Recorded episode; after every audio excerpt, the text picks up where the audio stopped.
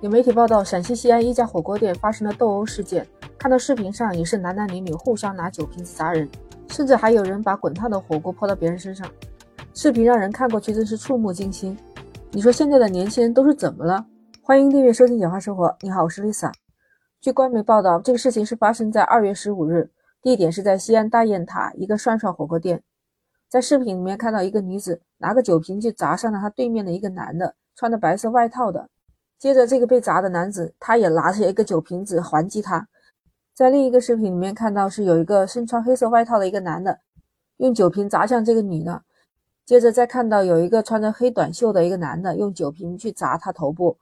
接着就看到穿短袖这个男的啊，他前面是滚烫滚烫装的满满的火锅的锅具啊，他顺手提起来这个锅具就往对面这个穿黑色外套这个男的身上泼去了。就看到旁边的这些顾客，还有这些工作人员都被吓得到处乱跑。看到镜头里面还有明火在燃烧，整个涮涮店的桌子椅子都被弄得稀巴乱，地上也都是汤汁酒瓶。有知情人士说，这几个人他们是在外面喝过白酒，然后就去撸串，到涮涮店撸串，吃着吃着就吵开了。当时派出所就已经在处理了。就在今天，西安警方发布了通报，说，二零二三年二月十五日晚上八点四十三分。西安等家坡派出所已经在处置。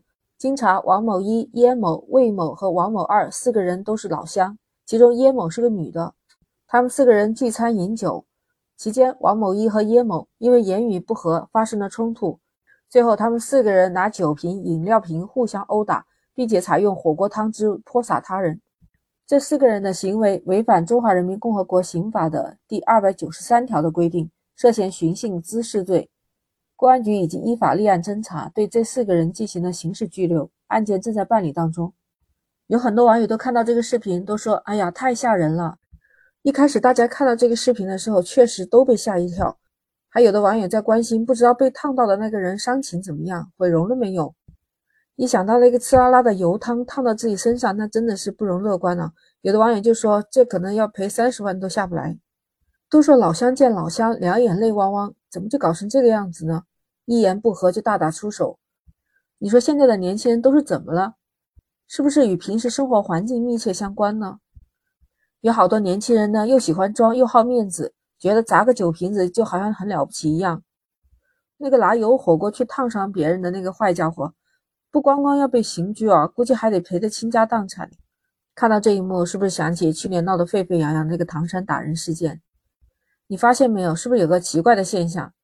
很多这样的互相斗殴、打砸的事件都发生在烧烤店、串串火锅店，而且都是因为喝酒造成的。而且你发现没有，这些暴力的案件都发生在吃宵夜啊、晚上这段时间。难道晚上容易情绪激动，再加上一些酒精的作用，很多问题青年就跑出来了？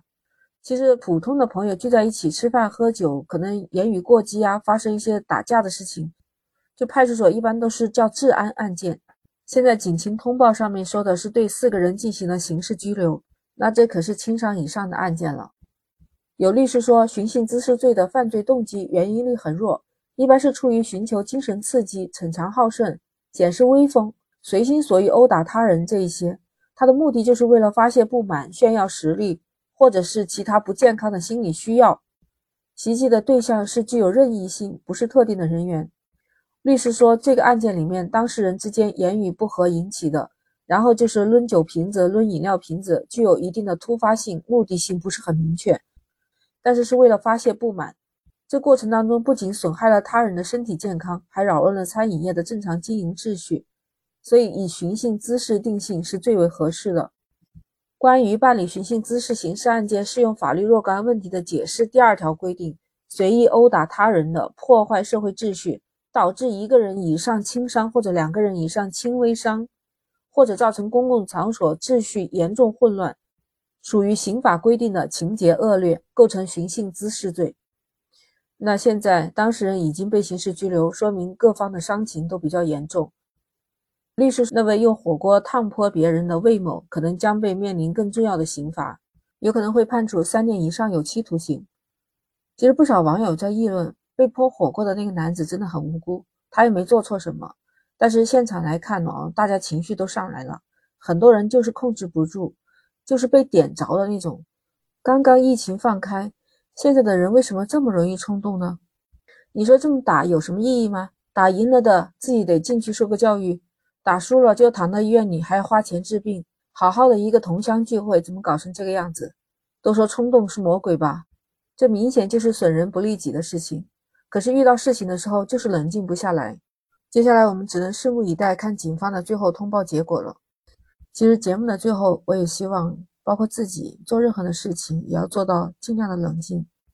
人和人之间互相理解，退一步海阔天空嘛。不知道你对这个怎么看呢？欢迎评论区留言发表你的看法。那最后，Lisa 想说，如果你喜欢，请点赞、订阅、转发《简化生活》。下一期，Lisa 和你不见不散。拜拜。